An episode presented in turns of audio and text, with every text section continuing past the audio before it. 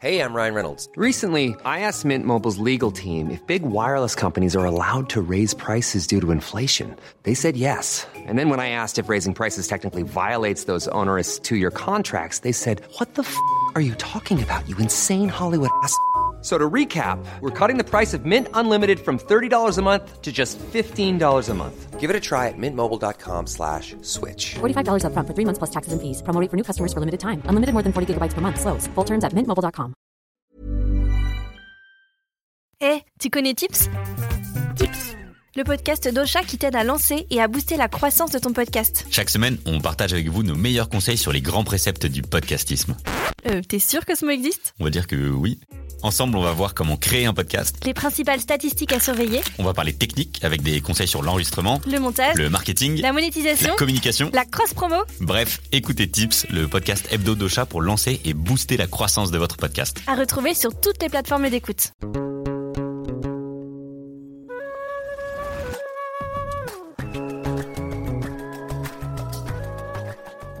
Bonjour à tous C'est le grand retour de Jeans pour une deuxième saison haute en couleur. Et qui dit deuxième saison dit plein de nouvelles surprises. Alors je vous rassure tout de suite, je suis toujours Jamal, la voix derrière Jeans, mais on va continuer à parler de genre, de sexualité, au pluriel, et de féminisme pour les personnes arabes et ou musulmanes. Sauf que dorénavant, je serai épaulé par les productrices de Kikina Studio, qui croient autant que moi en le projet de Jeans pour la saison 2, celui de faire briller les identités. Oui, faire briller les identités. Aussi belles, complexes et multiples soient-elles. Avec évidemment plein d'invités exceptionnels, avec des épisodes en français mais aussi en anglais, pour atteindre des populations concernées qui ont besoin de messages spécifiques pacifique autour de la sexualité et de la foi. Aussi pour vous donner à voir la palette multicolore des personnalités formidables du monde entier qui œuvrent pour un avenir meilleur pour tous.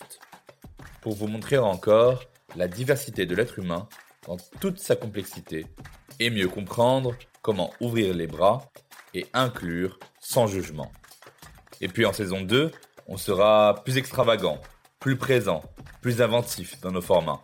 À commencer par cet épisode introductif, un épisode zéro, et pourtant 100% incroyable, sur les sexualités et les féminismes intersectionnels. Ceci est un épisode en crossover pour présenter mes intentions en tant qu'auteur. Pour celles, ceux et celles qui ne connaissaient pas encore Jeans, mais aussi pour mes auditoristes adorés qui seront encore au rendez-vous.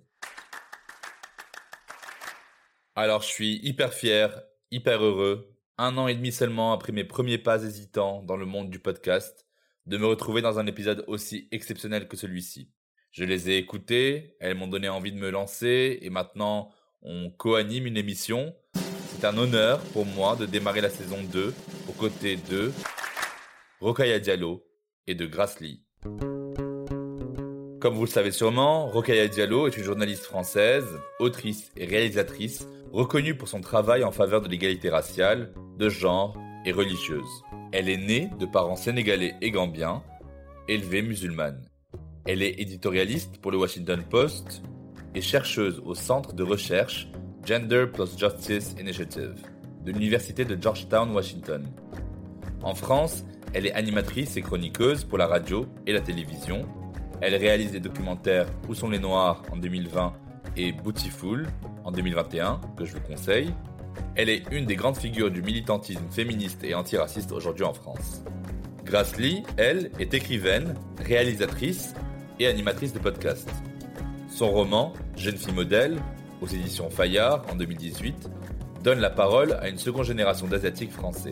Elle a créé la web-série documentaire Ça reste entre nous, composée de témoignages et de conversations, et s'engage pour une plus juste représentation des communautés françaises originaires de l'Est et du Sud-Est asiatique depuis 2011, date de création de son blog gastronomique et lifestyle, La Petite Banane.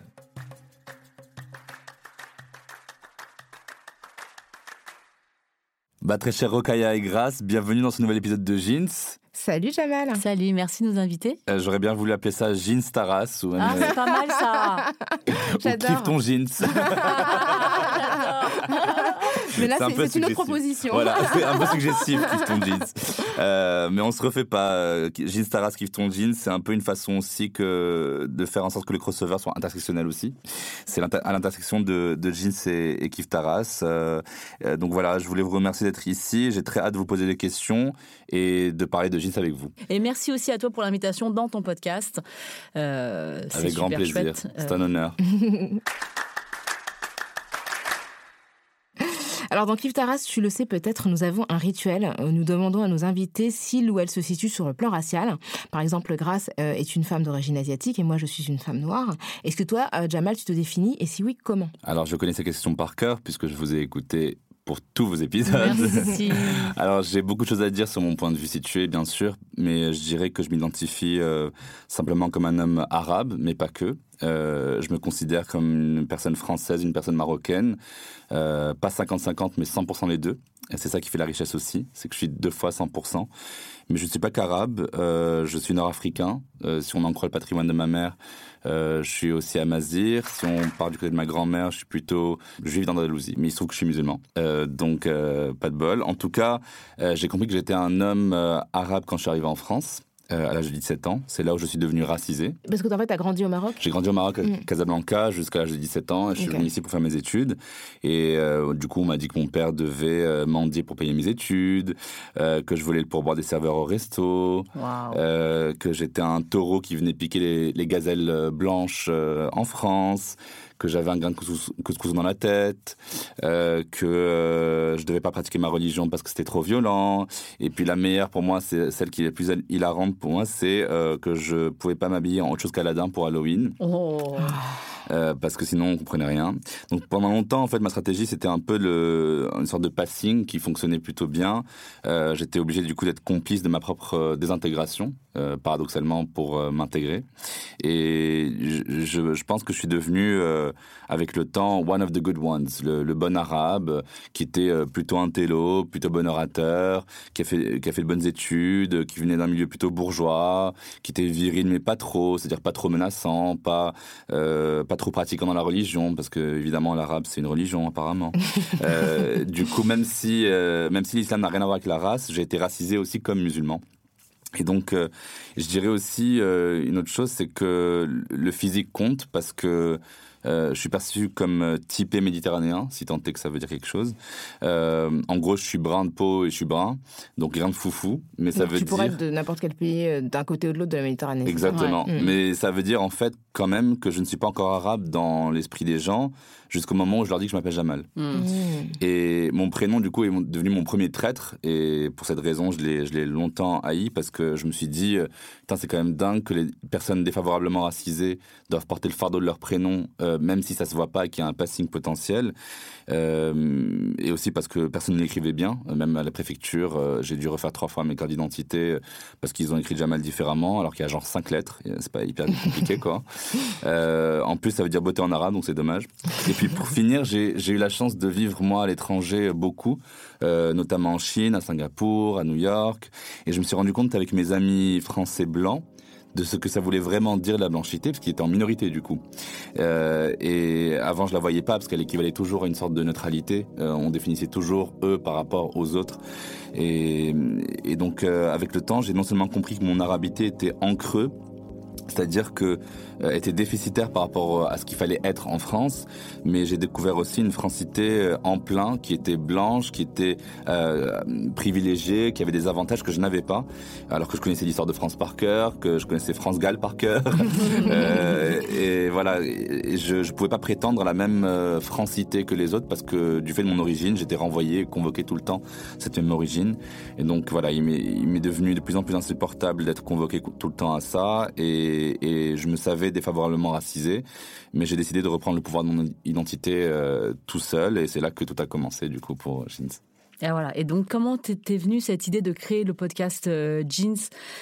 Euh, Est-ce qu'il y a eu un besoin, un désir personnel de le faire et, et aussi un besoin du fait de ton parcours personnel et aussi quelles études tu as faites? Parce que je trouve que ton podcast est très précis, c'est-à-dire que tu, tu euh, Mm. parles. euh, on- je, je me demandais si tu avais fait des études de, en sciences sociales et, et même peut-être en euh, des études de religion, euh, enfin peut-être En théologie. euh, théologie, parce que c'est euh, c'est euh, oui c'est un podcast donc le premier podcast dédié à la sexualité des personnes arabes et ou musulmanes et tu invites des personnalités de, assez pointues sur la question. Hmm. Alors, euh, non, pas du tout. Moi, j'ai fait des études de commerce à la base. Euh, J'étais dans une grande école, qu'on appelle grande école aujourd'hui. Euh, j'ai été en publicité pendant plusieurs années dans différents grands groupes euh, et j'ai tout plaqué pour devenir réalisateur et scénariste. Il y a trois ans, quand j'ai commencé à comprendre que mes engagements féministes pouvaient pas euh, me faire rester dans d'autres pays que la France ou plus proche du Maroc, disons. Donc, je suis devenu militant euh, au jour le jour et j'ai voulu créer ce podcast-là. Euh, moi, base, je suis ni sexologue ni anthropologue. Je n'ai pas de PhD appliqué en études de genre. Euh, je suis pas Hitch, le coach love, euh, euh, coach expert en séduction. Je ne suis pas imam. Euh, en revanche, je suis né, j'ai été élevé dans l'islam. J'étais nourri d'une double culture qui était française et marocaine à égalité. Et depuis cinq ans environ, voilà, ces idées pro-féministes, elles ont pris le dessus. De plus en plus sous la forme d'un discours engagé. Donc quand je me suis rendu compte des, des micro-agressions quotidiennes que vivaient par exemple mes amis euh, femmes, euh, ou des blagues salaces au boulot, ou de la montée de l'islamophobie dans les médias, etc., euh, je me suis dit que c'était plus possible de rester complice de ça, en fait, et de rester silencieux. Euh, D'ailleurs, comme tu dois tout le temps prouver ton approbation et ton amour pour la France euh, euh, quand tu es racisé, euh, quand je dis que j'ai honte d'être français parce que je vois les élections actuelles, par exemple, euh, et que je suis pas content, ben on me dit si t'es pas content, tu quittes le territoire. C'est là où on voit qu'en fait les racisés, ils ont pas le droit de pas aimer ou de critiquer la France. Euh, mais en fait, l'amour de la France, c'est pas inscrit dans mon code génétique, mais c'est pas non plus inscrit dans le code civil. Euh, donc j'ai le droit d'aimer la France à ma façon et de la haïr pour son passé colonial, par exemple. Donc euh, mon indignation, elle a, peu, à, peu pris la forme d'un militantisme qui était pro-féministe, antiraciste, antivalidiste, contre les LGBTQIA-phobies. Euh, vraiment contre l'islamophobie, l'antisémitisme, enfin, voilà, toutes ces, toutes ces sortes de racisme-là. Et par rapport à tout ce que je viens de dire, l'idée d'un féminisme décolonial aussi. Parce que il faut dire non à l'humiliation, non à l'exploitation, euh, non à la domination, puis rappeler aussi euh, aux personnes blanches que- qu'elles sont blanches, euh, même si c'est parfois pire que de leur dire qu'ils sont racistes. Euh, on touche du doigt ici, en fait, le fait qu'on les expose aussi au fait qu'ils soient racisés, finalement, parce qu'eux, ils sont favorablement racisés. C'est un peu ce que vous disiez, vous, euh, dans votre, euh, livre. C'est juste que ils le sont favorablement, en fait. Leurs privilèges euh, ne sont pas dus à des compétences et à des talents exceptionnels, mais dus à une histoire qui leur permet de voyager sans visa, euh, de profiter, d'être dans les meilleures conditions sociales, de jamais être discriminés parce qu'ils veulent un appart. Voilà. Et donc, s'il n'y avait pas cette histoire ni ce passé, ils seraient pas blancs, ils seraient juste des humains parmi les humains. Voilà, donc c'était le, point de départ en fait de cette, euh, enfin c'était la genèse euh, du coup de la réflexion autour de de jeans et puis l'indignation aussi totale de euh, j'en peux plus, j'en pouvais plus en fait de ce que j'avais au fur et à mesure de mes dîners, des discussions un peu houleuses avec avec mon entourage proche. Moi j'ai commencé à m'investir plus clairement dans la cause féministe et la défense des personnes minorées parce que oui la misogynie sous ton de l'humour, le racisme structurel et systémique qu'on voit amoindri par les phrases qu'on me sort à chaque reprise et à peu près tous les jours. Non mais t'exagères, non mais t'en fais trop. Ah tu casses l'ambiance, Jamal, on n'en peut plus, on peut plus parler avec toi tranquillement. Et puis l'homophobie évidente de euh, si tu bois pas, t'es pédé. Euh, euh, si t'es, enfin, voilà, toutes ces choses là qui s'immiscent dans le dialogue qui est quotidien de tous les jours, et puis les faits divers, euh, les viols à répétition, la pédocriminalité, la fétichisation des corps féminins, enfin bref, je me suis posé toutes ces questions-là, et euh, j'en pouvais plus, ces discours euh, médiatiques anxiogènes, qui n'étaient pas du tout pacifiés ni pacifiques, euh, qui étaient dans une sorte de voilà de belligérance informationnelle, il y avait ces, toutes ces injustices qu'on mitraille sur nos consciences, c'est trop, même pour moi en tant que militant, voilà, il y a une question de santé mentale à la, à la fin, donc je me suis dit non, c'est mort, ça suffit, je veux vivre dans le respect, je veux vivre dans l'acceptation, je veux créer ce cosmos à moi dans lequel les gens se disent les choses de manière pacifiée et dans le non-jugement, et avec une écoute active surtout. Voilà, et donc c'était le point de départ de, de Jeans. Alors, euh, je- jeans, ça veut dire quoi? Alors Jeans, ça veut dire sexe en arabe. D'accord. Euh, alors honnêtement, il y a plusieurs acceptions du Mhm. mot. Ça peut, vouloir dire sexe tout simplement, donc la génitalité du mot sexe. Ça peut vouloir dire genre à l'époque. On disait no, mais on disait aussi euh, jeans en arabe. Donc pour donner le- le- la, la construction sociale euh, du mot sexe, ça peut vouloir dire sexualité, donc euh, le fait de faire du sexe. Et ça, ça a la même racine euh, étymologique que le mot jinsia qui veut dire nationalité. Donc ça parle d'identité aussi, de genre, de sexualité et euh, vraiment de nationalité. Donc c'est intéressant. C'est pour ça que que j'ai pris, euh, j'ai pris les devants là-dessus et que j'ai appelé le podcast Jeans. Et donc ton podcast, tu le présentes comme 100% indépendant, féministe, intersectionnel et inclusif. Qu'est-ce que, comment ça se traduit en fait dans ton, dans ta- la production de tes épisodes? Ben, en fait, euh, honnêtement, je- je- quand j'ai commencé à me rendre compte qu'il fallait vraiment que j'agisse de manière plus académique, disons, ou de manière médiatique, euh, je me suis mis à lire et à lire encore. Euh, une lecture approfondie de plus de 400 ouvrages sur les questions sociologiques, sexologiques, psychologiques du monde arabe et, et ou musulman. Donc ça m'a fait, ça m'a fait consolider un savoir qui pour moi est précieux aujourd'hui et qui m'a donné envie de, de travailler ce changement social en profondeur, de participer à, à, à l'apaisement euh, autour des questions tabous, etc. Euh, et du coup, ben, je me suis intéressé à Kimberly Crenshaw, à toutes les, vraiment toutes les études de genre. J'ai fait mon Kimberly propre... Crenshaw, c'est euh, l'universitaire juriste qui a créé le concept euh, d'intersectionnalité aux États-Unis. Exactement, absolument. Et puis euh, à partir d'elle, à partir d'autres euh, grandes euh, figures en fait de euh, des études sociologiques, etc.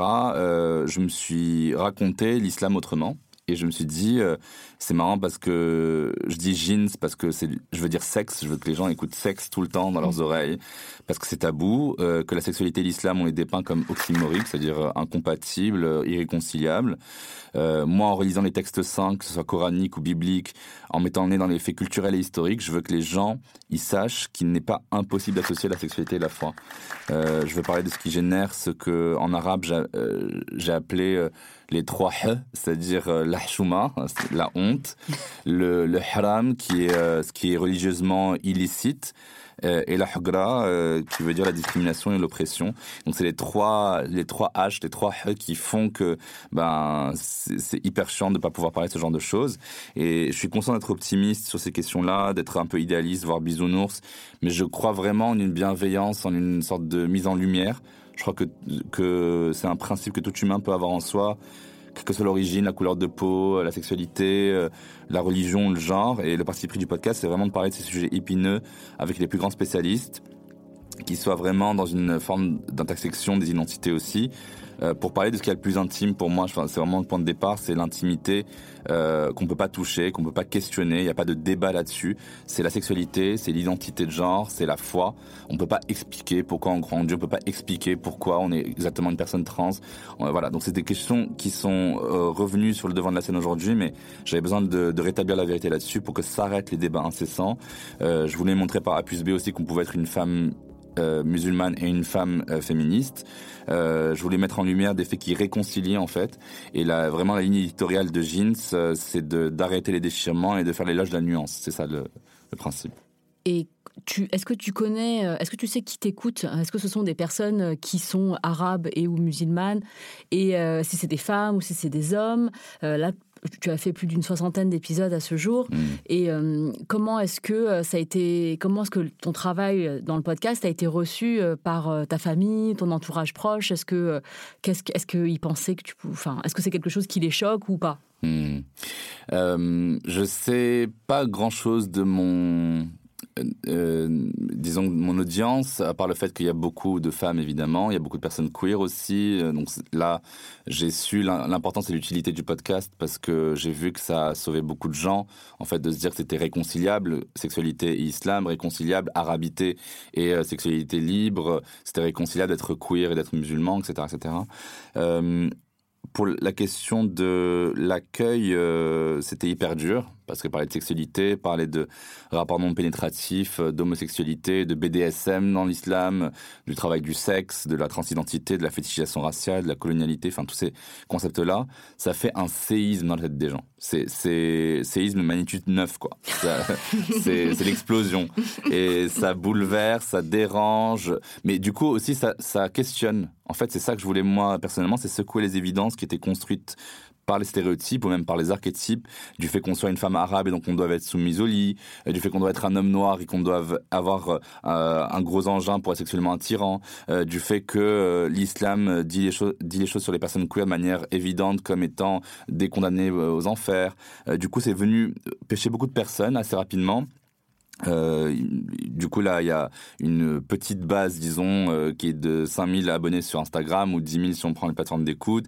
Il y a eu 120 000 écoutes uniques euh, depuis la création du podcast, donc c'était pas dérisoire. Et ça veut dire surtout que les gens ont vite commencé à écouter de manière qualifiée. Moi, je suis très content d'avoir cette communauté-là qui était très qualifiée parce que engagée aussi, parce qu'ils comprennent cette intersection-là. Et puis, c'était intéressant aussi de dire que ils ont commencé à écouter épisode après épisode et ils l'ont écouté en groupe et puis ils l'ont écouté en cachette. Moi, j'ai des amis marocains qui euh, me disent que leurs parents, ils ont complètement dénoncé l'initiative, que c'était catastrophique, qu'on ne pouvait pas dire ce genre de choses, que ça déjouait les principes premiers de l'islam, etc. Et puis qu'ils ont trouvé en train d'écouter Jeans sans cachette dans leur chambre. euh, mais euh, vraiment à plein son, alors qu'ils dénonçaient l'initiative quelques heures auparavant. Et je me suis dit, putain, mais en fait, si ça se trouve, Jeans, c'est un peu le nouveau porno, quoi. Oh. c'est que t'écoutes en cachette. publiquement, mais qu'on Voilà, euh, on le fait en cachette. En, en secret. Exactement, et c'est juste du porno un peu plus intello et un peu plus féministe aussi. Mais, euh, mais en tout cas, mon entourage, moi, il est fier de moi et en même temps, il a très peur pour moi parce que du coup, ce que je dis, euh, c'est pas très commun. Et puis, ça, voilà, il y a beaucoup de haters, il y a beaucoup de menaces. Euh, J'ai été menacé de mort plusieurs fois, surtout avec la montée en France de Madame Voldemort et de Monsieur Grimlins. Les, les- voilà, c'est les deux qui, qui ont, m'ont fait le plus peur. Et en fait, en même temps, je pense que par rapport à ta question, Grâce, euh, ce qui est important à dire aussi, c'est que Aujourd'hui, euh, il n'y a pas que ces personnes-là, les extrémistes de droite et les fondamentalistes religieux qui euh, sont un peu contre moi. J'étais vraiment un peu plus blessé quand même par les personnes qui, que je pensais être de mon côté. C'est-à-dire, il y a eu des féministes blanches qui m'ont demandé, qui demandé pardon, de me taire parce que j'étais un homme.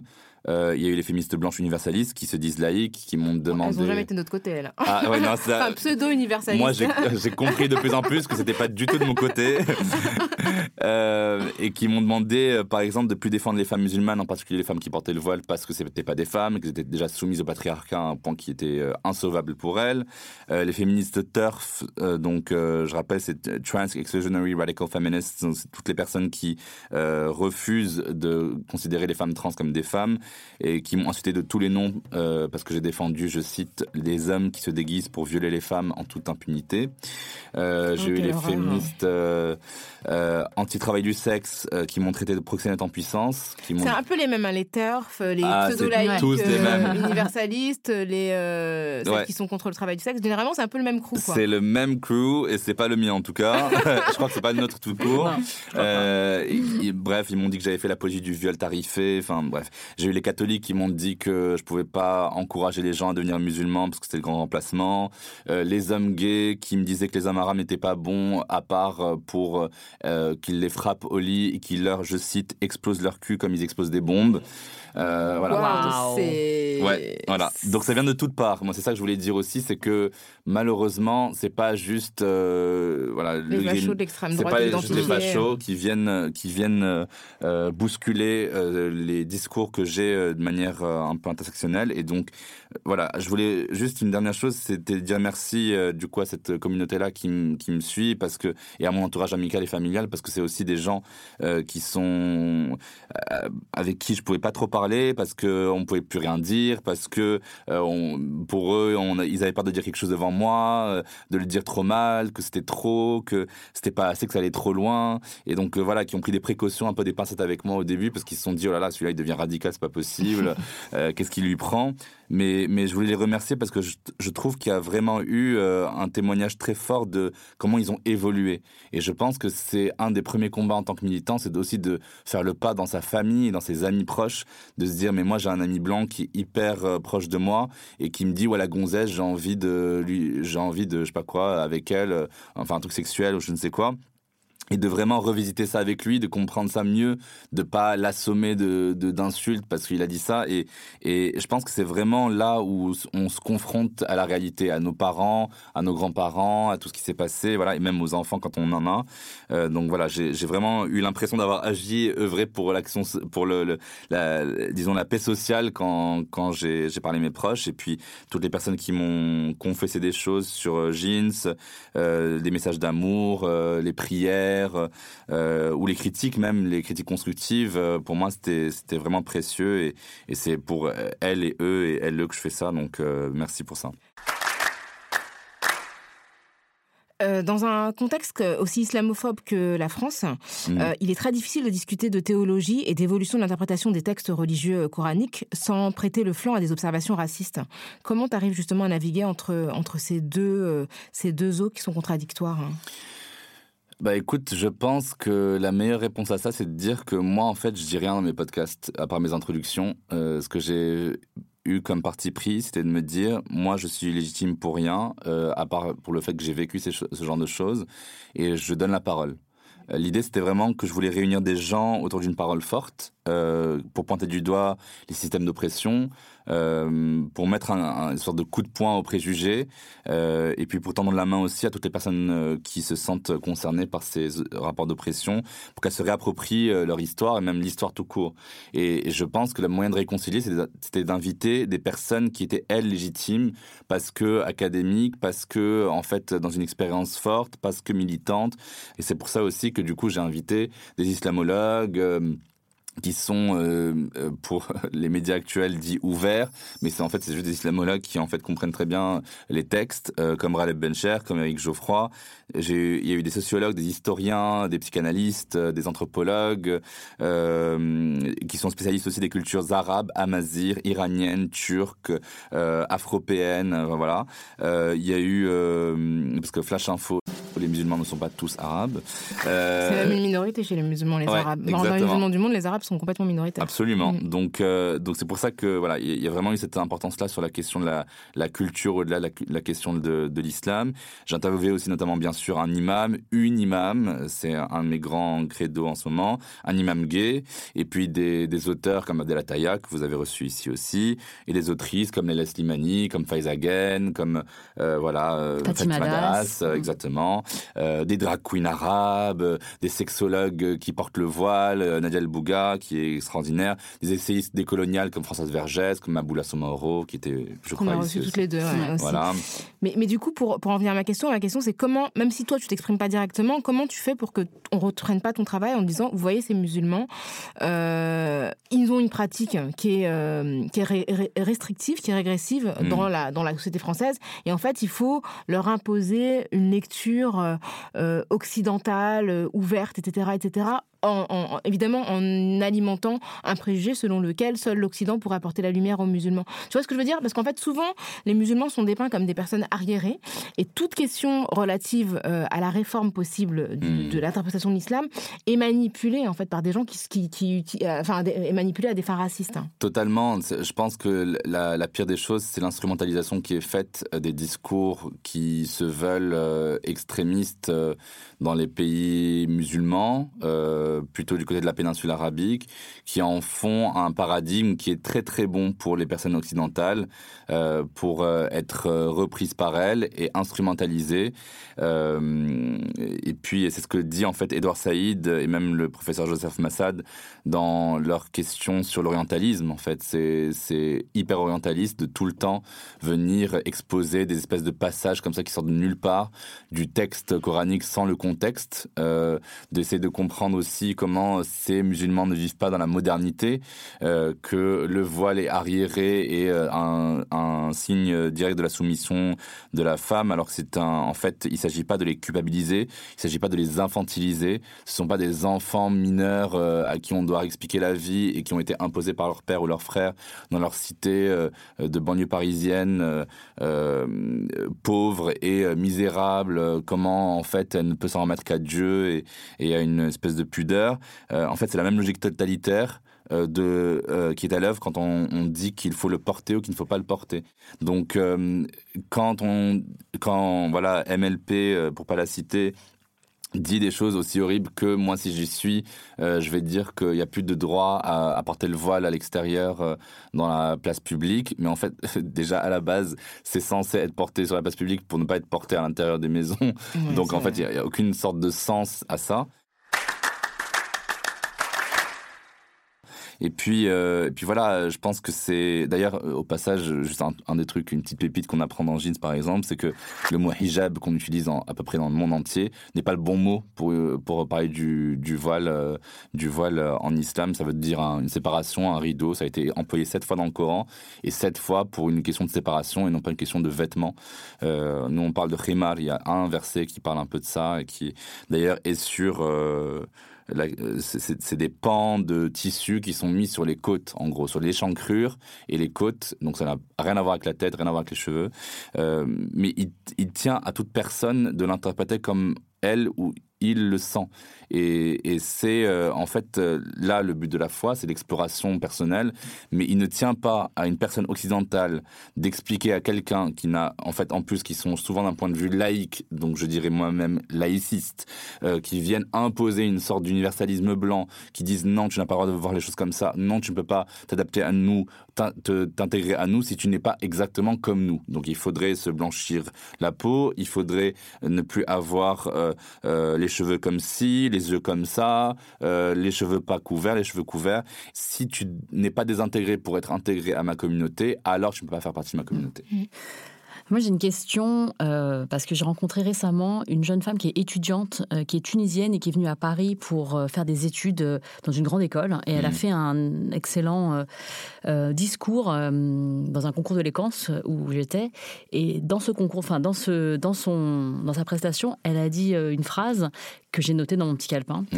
Et elle a dit "Je ne peux pas parler de sexe à mes parents et d'islam à mes amis." Et j'ai trouvé que c'était fort, que ça représentait en fait le... Euh, le fardeau. Ouais. Euh, qu'est-ce que tu aurais comme conseil à lui donner? D'écouter Jeans. très bon, très bon, très bon conseil. Peut-être que ses parents écoutent Jeans en cachette. Exactement. c'est exactement ce qui se passe. Bah écoute, moi j'ai eu ce cas évidemment une centaine de fois euh, de jeunes personnes qui n'osaient pas. Il y a des personnes même qui m'ont raconté des atrocités qu'ils ont vécues dans leur vie, que ça passe vraiment de l'agression sexuelle au viol à euh, toutes sortes de, des maris qui les battent, euh, voilà, et qui savent pas comment sortir de ça. Les personnes qui sont athées, qui sont mariées avec des musulmans. Enfin bref, y a tous les cas de figure. je pense que c'est du cas par cas. Je pense qu'il faut écouter effectivement tous les épisodes de Jeans, tous ceux de Kiftaras aussi, parce qu'on n'est pas à l'abri d'apprendre des choses et que euh, la question du sexe avec les parents, c'est tellement tabou, c'est tellement quelque chose qui vient euh, déranger. Moi, j'appelle ça le syndrome de la télécommande, c'est-à-dire que dès qu'il y a un bisou à la télé qui passe, les parents ils se jetaient l'un après l'autre sur la télécommande pour dire vite, changeons vite, surtout pas de bisous à la télé. Euh, donc vraiment pour avoir cet effacement-là de la sexualité qui peut euh, arriver, même dans les discours qu'on a, parce que le mot sexualité même, il n'est pas prononcé, il n'y a pas les mots en arabe à la base pour dire les choses, hors insulte ou hors scientifique, c'est-à-dire que on va dire, euh, pour être très cru avec vous, euh, en arabe, euh, soit, par exemple, le, mot pénis, il y a soit le qualificatif scientifique, donc on dit le qadib en arabe, classique, soit zb euh, donc le zob, quoi, qui est devenu zob aussi en français. Et donc on va avoir ça le pour Le remplacement de la langue française. Et eh oui, notre belle langue française qui est sémitissée. Euh, mais donc du coup voilà, il y, a vraiment cette, euh, cet espace-là qui, qui arrive. Et je pense que pour, par rapport à sa à sa crainte que la sexualité, bien sûr, qu'elle doit être discutée, qu'il faut oser aussi parler de ça à ses parents parce que eux-mêmes ont vécu ça, parce que eux-mêmes ont vécu une sorte de de d'imposition, d'injonction sociale. Et puis sur la question de l'islam avec ses amis, si ses amis ont un problème avec l'islam, c'est que c'est eux le problème. On est d'accord, et sur ces belles paroles, on va faire une petite pause avant de se retrouver et de te retrouver dans le rôle de l'intervieweur.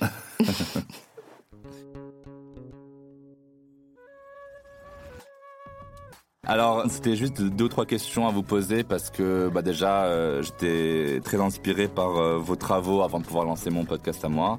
Merci. Euh, évidemment, ça a permis aussi de lancer, c'est important de le dire parce que voilà, ça, ça rétribue aussi votre travail symboliquement, je pense.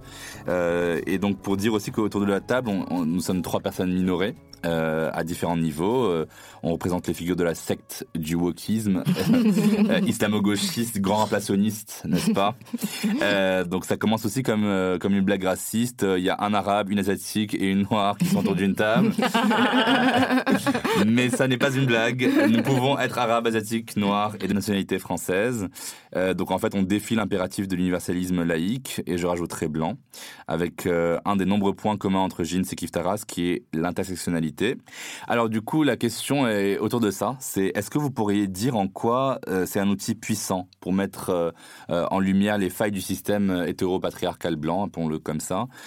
Comment on peut utiliser cet outil au, au, quotidien pour soi, concrètement, en fait, pour mieux déjouer les oppressions que l'on vit en tant que personne qui vit une identité euh, intersectionnelle. Tu parles de l'outil de l'intersectionnalité, c'est ça?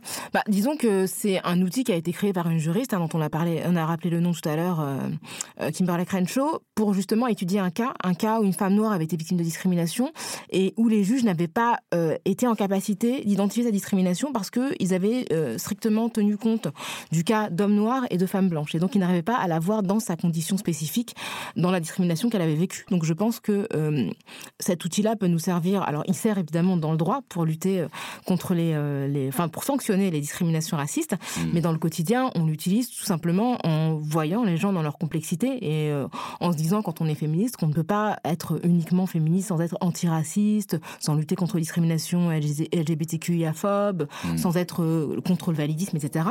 Et, je pense que c'est justement considérer que toute oppression est croisée par potentiellement croisée par d'autres oppressions et donc d'avoir toujours les yeux ouverts sur toutes ces dynamiques qui sont parfois convergentes, parfois concurrentes, mais en tout cas qui sont, qui sont présentes euh, à, plusieurs niveaux sur plein de personnes. En fait. Hmm. Euh, et je dirais que hmm, cette, cet outil de l'intersectionnalité m'a permis, par exemple, quand je suis face, quand je suis confrontée à, une, à des actes ou des propos euh, violents, euh, de moi les analyser. Parce que mmh. parfois, on vit, on vit des choses, on ne sait pas pourquoi. Euh, bah on sait pas exactement. Enfin, c'est peut-être flou. Enfin, c'est pas évidemment raciste ou évidemment sexiste ou évidemment mmh. un mépris de classe. Parce que euh, parfois, on ne sait pas trop. En fait, c'est juste violent. Et l'outil de l'intersectionnalité me permet de, d'y repenser et de me dire ah non, je pense que ça c'est parce qu'on est dans tel endroit où et les gens qui sont là ils sont majoritairement comme ci ou comme ça. Hmm. Et hum, ce que ça renvoie de, de, de, de mon image, c'est ça. Et c'est ça qui a été visé dans cette situation-là. Euh, si je suis dans une classe, enfin, dans une, dans une réunion de parents d'élèves euh, de l'école de mes enfants où on est euh, plein de personnes de, de, d'horizons différents, c'est-à-dire hmm. très, beaucoup de mixité sociale, comme on dit en France, hmm. évidemment que c'est pas le, féminisme, enfin, c'est des femmes par exemple qui sont toutes là, c'est toutes des mères hein, souvent, euh, qu'elles sont toutes euh, il y en a beaucoup des racisés, mais il y en a aussi des pas racisés. Mm. Donc il y a peut-être le racisme qui joue à ce moment-là. C'est pas le sexisme qui est en jeu. Voilà. Euh, peut-être aussi c'est le, mépris, de classe. Peut-être c'est les deux en même temps, puisque mm. des fois le racisme et le mépris de classe, c'est deux choses qui sont liées. Euh, et, de me dire euh, et de me dire et d'analyser les propos en me disant, enfin en fonction. Donc ça, ça me permet ça au, quotidien de moi de me, réfléchir à ce, à ce qui ce qui se joue, ce qui est en train de se jouer. Mm. Et c'est donc c'est très utile parce que euh, ça, ça, me permet de comprendre et puis de voir qui sont, qui sont les gens en face de moi. Hmm. Euh, donc, euh, donc, ouais, hmm, important. Ouais, c'est très important. Et alors, euh, pour basculer aussi sur un autre, euh, un autre angle que j'ai adopté dans Jeans, qui, qui est de parler pardon, de, la question du féminisme spirituel ou euh, féminisme religieux qu'on appelle islamique. Alors, n'ayez pas peur, islamique ne veut pas dire islamiste.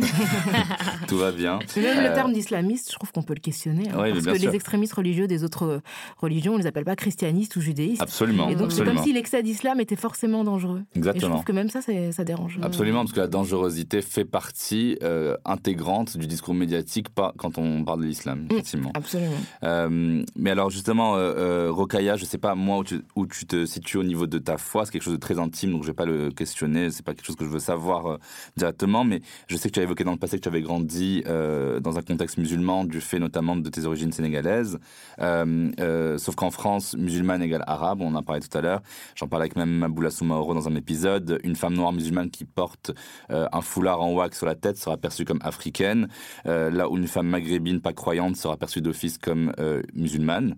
Euh, donc, et toi, Grâce, du coup, tu es une figure, moi je trouve aujourd'hui, de l'asioféminisme en France, mais tu n'as pas de, de lien personnel avec l'islam, quoique l'islam fasse partie intégrante aussi de la géopolitique mondiale, en Asie notamment, entre le Pakistan, le Bangladesh, l'Indonésie, la Malaisie, puis bien évidemment les problématiques aujourd'hui euh, mondiales qui sont autour des minorités musulmanes en Asie comme les Rohingyas, euh, en Birmanie, les Ouïghours en Chine.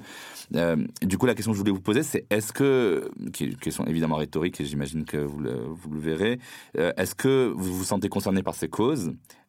Si oui, comment est-ce que vous les portez sans être directement concerné Par exemple, pourquoi vous défendriez les femmes musulmanes qui portent le voile? Alors moi, pour répondre, effectivement, je trouve ça très important de rappeler euh, la multiplicité des, des musulmans. Tu as cité euh, l'exemple de l'Indonésie, c'est le, le pays le plus grand en fait en termes de nombre de musulmans, euh, voilà, dans le monde. Et donc ça, c'est quand même important de rappeler que la plupart des musulmans en fait sont asiatiques hein, et pas asiatiques du Proche ou Moyen-Orient, mais asiatiques de l'Asie beaucoup plus à l'est ou, au sud. Donc ça, c'est important parce que dans la représentation mentale, en fait, effectivement, comme comme l'islam est né, est né dans un dans le berceau arabique et qu'il s'est exprimé, en tout cas, le Coran a été est, est descendu, euh, Mm. pour ceux qui croient en tout cas, a été révélé en langue arabe et qu'il se récite aujourd'hui toujours euh, en langue arabe, il y a Tout quand fait. même un sentiment de suprématie des personnes arabophones sur les autres musulmans, 100%, qui est ouais. très très présent Mm. au sein de la communauté euh, musulmane. Et, et effectivement, toujours le sentiment que, étant locuteurs de la langue de la révélation du Coran, ils sont de meilleurs musulmans naturellement que les autres musulmans. Et ça, je trouve que c'est quand même quelque chose d'assez présent. Euh, le fait que les musulmans non arabes soient disqualifiés euh, dans Mhm. leur islamité. euh, que moi, je sais que par exemple, il y a un imam que j'aime beaucoup, que j'apprécie beaucoup, qui s'appelle Mohamed Bajrafi, là, qui est Mhm. hyper brillant. Ouais. Et il a jamais vraiment percé en fait autant que d'autres imams dans la sphère médiatique française. Il est d'origine comorienne, hein, il, est, il est Exactement. né aux Comores, il a grandi aux Comores, il est hyper brillant. Il est, pour le coup, il est aussi, c'est aussi un, un universitaire. Ouais. Et j'ai l'impression que finalement, il n'y a pas vraiment d'adhésion, euh, autant d'adhésion à ce qu'il est, parce qu'il est noir, et parce qu'il n'est pas. Ah, c'est marrant parce qu'en fait, il est, il est noir et il est Il est- aussi arabe. Absolument. Parce ouais, que les. Comoriens sont aussi des Arabes. Ouais. Et du coup, mais il n'est pas reconnu dans Mhm. cette euh, identité. euh, J'ai l'impression. Et, et je trouve que, hum, ouais, il y a une vraie question de, de- En plus, en France, on a des territoires comme Mayotte qui sont à 95% Mhm. musulmans, qui sont des territoires d'Afrique noire. Euh, la Réunion, il y a énormément de musulmans aussi qui sont eux plutôt d'origine originaire du sous-continent, enfin, du, ouais. du sud de, de, de l'Asie en fait, Euh, donc euh, d'Inde notamment. Et, et c'est vrai que voilà, donc moi je me évidemment moi je me considère comme une femme musulmane, hein, je le dis euh, toujours. Et si je défends la, la liberté des femmes à porter le voile, c'est parce que moi je le porte pas. Et c'est parce que justement, je pense que dans le, au sein de la communauté musulmane, il n'y a pas d'uni- d'uniformité. Et moi, je me bats pour qu'on ait tout le droit de choisir de porter le foulard ou de ne pas le porter. J'ai pas envie d'imposer mon choix euh, à d'autres femmes qui ont fait un choix différent. Et dans ma famille, il y a toutes les options. En fait, il y a des femmes qui portent euh, des voiles, enfin vraiment un voile qui couvre les oreilles le cou. Euh, J'ai des, euh, il y a des femmes qui portent des turbans, euh, des femmes qui ne portent pas de, de, de voile, des femmes qui portent des foulards aussi africains et qui ne s'en découvrent jamais à l'extérieur. Euh, et donc toutes ces options-là existent et moi je me bats justement pour que cette liberté-là existe au sein de, de, voilà de, la communauté, même si c'est compliqué. J'ai dit communauté plusieurs fois, mais c'est une communauté qui est un peu fictive et qui est puis aussi beaucoup solidarisée par l'islamophobie. hein. Je pense qu'il y a aussi on se serre beaucoup l'écoute parce qu'on est Exact. ouais. on est exposé à des, à, des, à des discriminations nombreuses, mais je sens aussi que dans le discours médiatique, peut-être qu'il y a moins, de soupçons par rapport à ma potentielle. euh, Je sais pas comment dire, mais j'ai l'impression que je dis des choses sur, l'islamophobie qui seraient peut-être perçues différemment si j'étais un homme arabe. Absolument. Tu vois Ouais, ouais, tout à fait. C'est que au début, les gens n'avaient pas capté que j'étais musulmane, donc ils disaient la pauvre, elle est bête, elle est naïve, elle les connaît pas.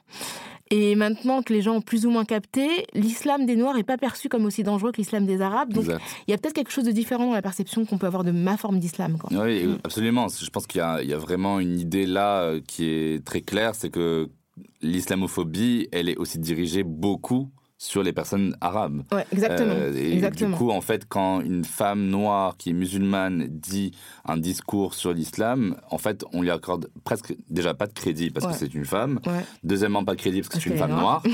Euh, et troisièmement, parce qu'en fait, euh, comme elle n'est pas arabe, elle n'aurait pas la même légitimité à parler de ce discours-là sur l'islam, puisque en fait, islam égale arabe. Donc, Et, euh, et, et puis voilà, et puis moi, il y a des, je sais pas combien de fois dans les plateaux, on me dit oui, mais vous savez, dans le Coran, qu'il y a des, des, des blancs pas musulmans qui commencent à m'expliquer le Non, non, Coran. je fais ça, non, mais c'est juste d'une arrogance Ouais. folle. Et juste pour terminer, avant de Mm. donner la parole, enfin de, de faire circuler Mm. la parole et qu'elle arrive jusqu'à Grasse, euh, il y a un autre truc aussi que je trouve important, c'est de rappeler que moi je suis originaire du Sénégal et c'est un pays qui a été islamisé à la fin du XVIIIe siècle. Et donc on avait des cultures avant l'islam. Ouais. Et je pense que c'est très très important pour euh, nous qui sommes euh, africains de l'Ouest de préserver nos cultures et notamment nos prénoms. Enfin, moi, je m'appelle Rokhaya, c'est un, Mm. pas un prénom, c'est un prénom arabe en Ouais. fait qui vient du Coran, et c'est important pour moi islamiquement, mais c'est aussi important de rappeler qu'on avait des cultures qui précédaient l'islam et qu'aujourd'hui il y a quand même un écrasement qui se fait et une disparition des cultures locales parce qu'il y a une, à la fois une islamisation, une arabisation qui se fait plus forte et qui fait disparaître un Bien petit peu les, spécificités locales. Ouais, ça Ouais. c'est un danger clair, euh, bien Ouais. sûr. Euh, moi, j'ai pas de, c'est vrai, j'ai pas de, de relation évidente avec euh, l'islam, de lien évident avec l'islam. Mais en, mais en réalité, j'ai de la famille en Chine euh, qui est euh, musulmane. Mm. Euh, donc, euh, parce que c'est, l'une des quatre religions les plus, les plus répandues en Chine. Et, et il y a de nombreuses ethnies qui sont musulmanes Mm. euh, dans différents, différentes régions de, de, de Chine. Et donc, enfin, moi, j'ai, de la famille dans la région de Beijing qui Mm. sont musulmans. Et d'ailleurs, quand je les ai rencontrés il y a très longtemps pour la première fois, j'étais très étonnée puisque l'image que j'avais de, la Chine, c'était les gens qui me ressemblaient moi, euh, qui, euh, qui étaient bouddhistes ou taoïstes, qui sont quand même les religions les plus euh, répandues, Mm. euh, ma- majoritaires. Mais et donc et donc oui, en fait, j'ai- ça m'a, je sais, enfin donc clairement.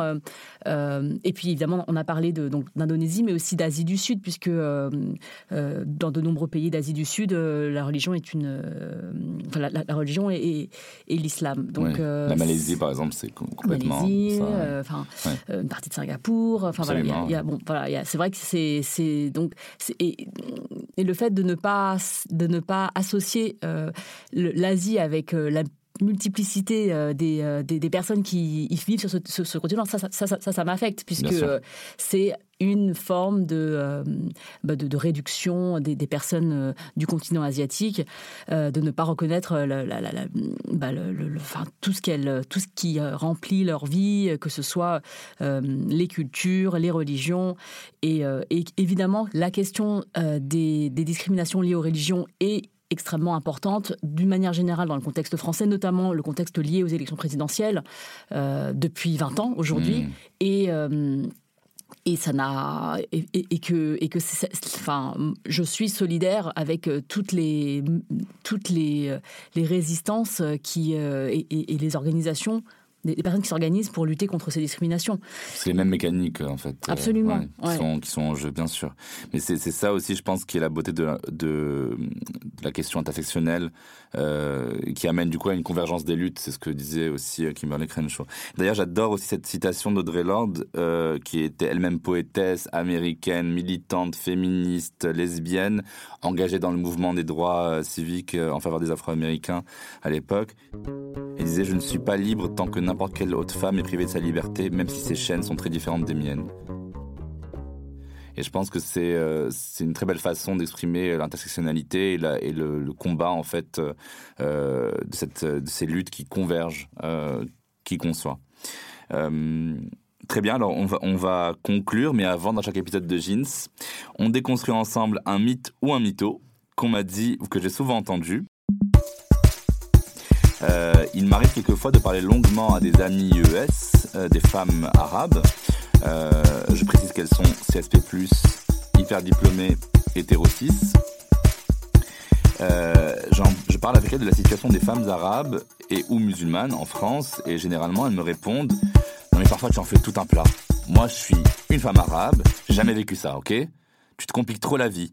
Il y a des combats plus urgents, hein. Qu'est-ce que vous aurez répondu à ma place? Euh, bah, que la sociologie, c'est pas de l'individualité, quoi. C'est pas, je veux dire, c'est pas parce qu'on est soi-même euh, privilégié ou préservé de certaines oppressions qu'elles n'existent pas. Et, euh, et que c'est justement parce que souvent on est dans une position assez privilégiée, comme c'est le, le cas de nous trois. Mmh. Euh, on est des personnes qui sommes diplômées, euh, Mm. qui appartenant aux franges les plus favorisées, en tout cas des catégories euh, françaises. Mm. Euh, c'est pour ça qu'on a le temps de s'asseoir, de faire des podcasts, de discuter, de, discuter, de débattre et tout ça, parce qu'on n'est pas dans une urgence économique. Donc, donc voilà, c'est juste dire que bah, c'est euh, pas parce qu'on vit pas quelque chose que, que ça n'est pas, ça n'affecte pas d'autres personnes. Et je dirais aussi que c'est euh, l'un des mécanismes euh, du racisme et des oppressions de manière générale, de considérer que euh, les, propriétés des personnes qui sont euh, dominantes dans une société, dont la société marocaine, ce seraient ces personnes-là, Mm. euh, sont des généralités pour tout le monde. Bah oui. Donc oui, donc moi ce que je vis pas, je considère, enfin ce que je vis pardon, je considère pas que tout le monde le vive puisque je suis, je fais partie de la minorité, des minorités d'une manière générale, et j'ai jamais eu ce luxe de considérer que mon, mon quotidien c'était ton quotidien ou ton quotidien Rokaya, c'est parce, parce que je sais que c'est pas comme ça. Enfin, ça- ça- j'ai jamais eu ce luxe-là, mais des il y a beaucoup de personnes qui ont toujours vu, cru que leur parce qu'elles le voient, c'est leur double vie. Ils Mm. le voient, ils, ils le vivent, puis après ils le voient sur les écrans, puis après ils les racontent dans un livre, et après, et en fait ils ont l'impression que tout le monde vit la même chose. Exactement, c'est ça. Mais c'est c'est incroyable parce que c'est la, c'est tout le temps la remise en question moi qui me fait le plus de mal. C'est non non mais t'es fou, ou tu as mal vu les choses, ou tu as voulu mal voir les choses, etc. Et, je me souviens que les premières fois où j'ai commencé à faire émerger des remarques racistes qu'on m'avait faites, ou le fait que quand je revenais euh, des vacances au Maroc en famille, que j'étais un peu plus bronzé, ben on m'arrêtait plus euh, dans les métros, dans les RER, euh, quand j'allais à Sergi par exemple. Il y a toujours ces questions-là de, de, en fait, cet entre-deux qui est impossible à prouver. Et quand j'en fais part aux personnes qui sont les plus proches de moi, qui sont racisées, qui sont marocaines, qui sont, qui comprennent en fait, qui me disent non non non, c'est dans ta tête. euh, je trouve ça aussi violent que si elle me dit ouais mais en fait le mec il me reluque et euh, parce que euh, pour lui dans sa tête je suis une beurette et, euh, et moi je lui dirais bah non en fait euh, tu vois les choses euh, un peu bizarrement ça va c'est juste que t'es passé devant trouver des excuses en fait à ça pour moi c'est extrêmement violent et dangereux. Et je vraiment je, je conseille vivement à toute personne qui écoute ce, cet épisode là qui est commun de ne jamais remettre en question des expériences qui, ont- qui sont difficiles ou des discriminations qui sont euh, évidentes pour les personnes qui l'ont vécu euh, de pas le remettre en question parce que c'est là où il y a le plus de mal en fait. Parce que c'est là aussi on peut se dire pour même pour les questions de viol qui sont beaucoup plus graves est-ce que vraiment ça s'est passé comme je le pensais? Euh, je pense qu'il faut faire euh, preuve d'écoute active et, euh, et de et, et voilà de, de, de- un peu de volonté pour essayer de comprendre l'autre, de se mettre dans ses dans ses godasses et de retrouver son humanité euh, ensemble. Ça c'était très bien comme euh, comme mot de la Bah, fin. écoutez, merci infiniment Rokaya et Grâce pour cet épisode croisé. Merci beaucoup. C'était un plaisir, beaucoup, merci à ouais, toi. C'était trop bien. On se retrouve donc vite pour le premier épisode de Jeans. Vous pouvez donc retrouver Jeans en ligne gratuitement sur toutes les plateformes d'écoute de votre choix, Spotify, Deezer, Apple Podcast, Google Podcast, etc.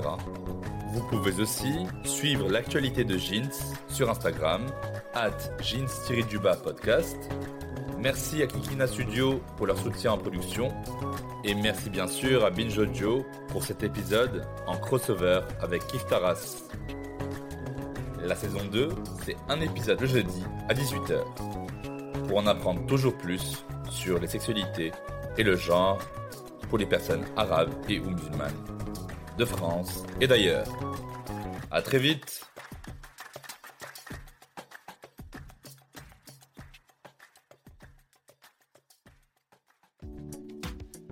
C'est qui? Qui? C'est Kikina Studio?